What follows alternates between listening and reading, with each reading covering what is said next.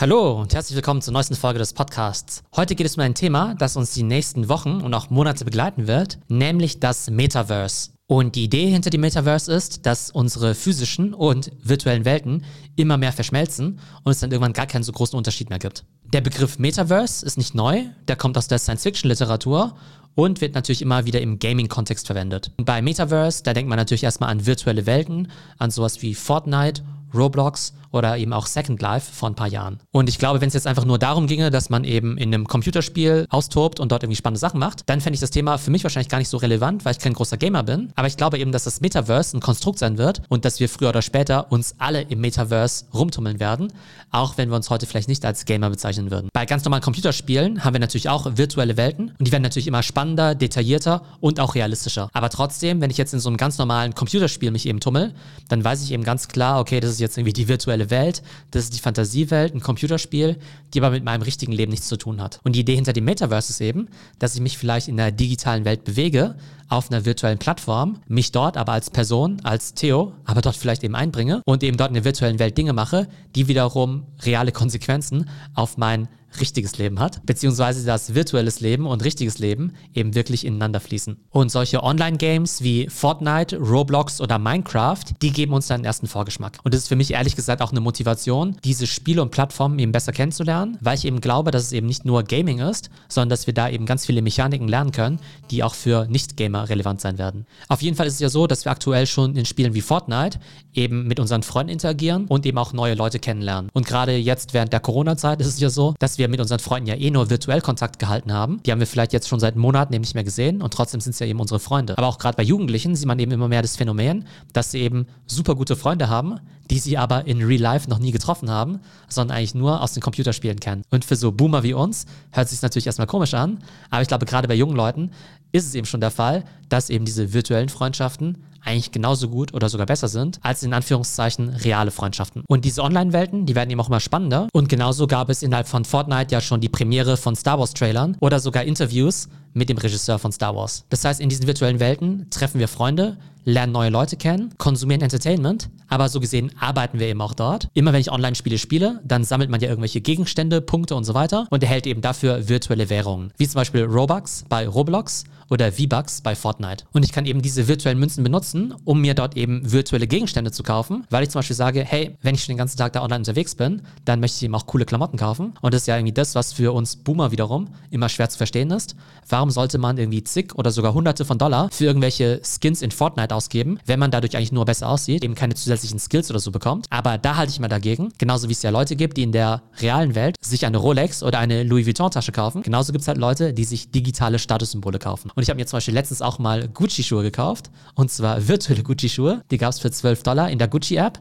Und die konnte ich dann eben nicht nur in Augmented Reality tragen, sondern die könnte ich eben auch innerhalb von Roblox tragen, um da einfach mal bei Roblox ein bisschen einen auf dicke Hose zu machen. Aber da gibt es natürlich auch eine Rückkoppelung ins reale Leben, denn ich arbeite zwar in der virtuellen Welt, um mir diese virtuelle Währung zu verdienen, aber ich könnte zum Beispiel auch diese virtuellen Münzen einfach auscashen, um mir in der echten Welt was zu kaufen. Oder ich erarbeite mir eben wertvolle Gegenstände in der virtuellen Welt, um die halt wiederum zu verkaufen und mir was in der physischen Welt zu kaufen. Diese virtuellen Gegenstände, die gab es ja schon lange, aber es war immer so ein bisschen ein geschlossenes Ökosystem. Das heißt, ich kann ganz viel Geld innerhalb von Fortnite eben ausgeben, aber ich kann eben diese Gegenstände nicht auf eine andere Plattform Plattform transportieren, sondern ich bin quasi in Fortnite gefangen. Und wenn morgen Epic Games, die Firma hinter Fortnite, pleite geht und es das Spiel nicht mehr gibt, dann habe ich eben ein Problem, weil ich eben dann auf virtuellen Gegenständen sitze, die entweder nichts mehr wert sind oder auf die ich keinen Zugriff mehr habe. Genauso auch, wenn ich jetzt 100 Euro hätte in Form von V-Bucks oder Robux, dann bringt mir das natürlich auch nichts mehr, wenn das Ganze natürlich nur an diese beiden Hersteller gekoppelt ist. Und hier kommen dann Krypto, die Blockchain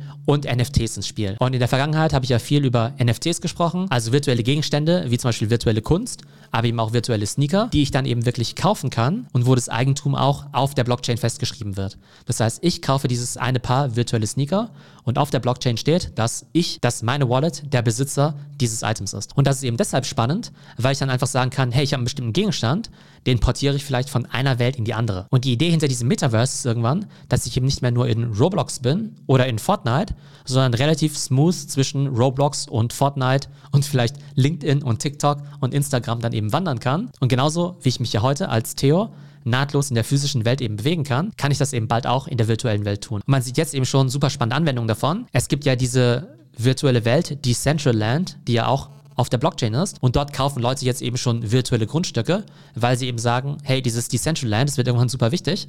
Und wenn ich mir dort jetzt das Real Estate kaufe, dann ist es genauso, wie wenn ich mir jetzt vor 200 Jahren eben die besten Grundstücke in New York oder in München gekauft hätte. Das heißt, da gibt es eben Leute, die jetzt schon Tausende oder zigtausende von Dollar für virtuellen Real Estate ausgeben. Und genauso kann ich mir natürlich auch virtuelle Häuser kaufen oder Gegenstände für meine Avatare oder auch komplett virtuelle Avatare. Ein Beispiel dafür sind auch die CryptoPunks. Über die CryptoPunks werde ich nochmal ausführlicher berichten, aber das sind eben wirklich NFTs, die zum Teil zigtausende von Dollar kosten, die dann eben mein virtueller Avatar sind und auch ein riesiges Statussymbol. Wir werden also einen totalen Austausch haben zwischen der physischen Welt und der virtuellen Welt. Ich arbeite in der physischen Welt, um dort eben Geld zu verdienen, um die eben umzutauschen in Robux oder V-Bucks, um mir eben irgendwas in der digitalen Welt zu kaufen, dass ich eben in der digitalen Welt Geld verdiene, mir zum Beispiel irgendwelche NFTs kaufe mit Ethereum, vielleicht damit spekuliere, dann eben dieses NFT super viel wert ist, ich es dann irgendwann für 10 Ethereum verkaufen kann, das eben auscashe, um mir davon in der realen Welt wieder was zu kaufen. Das heißt, es wäre eben denkbar, dass ich jetzt Immobilienspekulant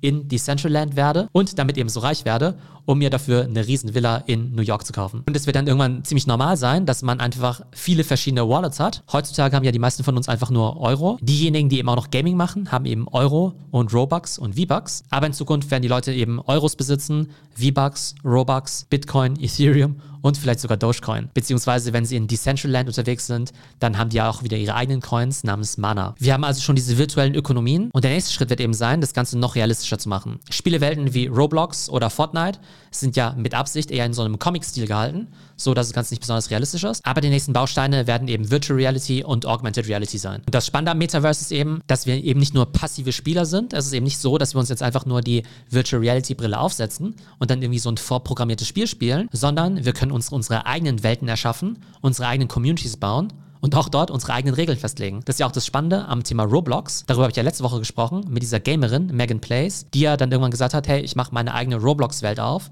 mit eigenen Regeln, wo andere Spieler eben spielen können, dort ihre Robux ausgeben können und Megan dann eben an den Einnahmen beteiligt wird. Und es ist eben dieses Faszinierende, dass eben so eine Plattform wie Roblox die technische Infrastruktur schafft, eben mit diesen Roblox Studios. Jeder auch mit geringen Programmierkenntnissen dort sein eigenes Game launchen kann. Und ich kann mir vorstellen, dass in Zukunft eben auch Tools wie Unity oder die Unreal Engine auf der dann eben auch Fortnite basiert, dann einfach so benutzerfreundlich sein werden, dass eben auch jeder solche eigenen Games oder Welten bauen kann, genauso wie wir heute einen Social Media Post bauen auf Instagram oder TikTok. Also ihr merkt schon, das Thema ist ziemlich komplex. Ich finde es super faszinierend und bin dann auch erst ganz am Anfang dabei, das Ganze zu verstehen, weil da einfach ziemlich viele Komponenten eben mit reinspielen.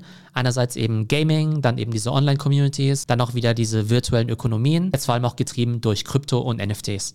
Ich glaube, das wichtigste Takeaway sollte sein, auch wenn sich das Ganze jetzt ziemlich wild anhört und man vielleicht im ersten Augenblick sagt, äh, ja, check ich nicht oder das hat ja was mit Gaming zu tun. Ich glaube eben wirklich, dass eben diese ganzen Welten zusammenwachsen werden, wenn man dann eben in der Zukunft einfach in diesem Metaverse überleben möchte, beziehungsweise sich gut zurechtfinden möchte, dann muss man eben diese ganzen verschiedenen Komponenten verstehen.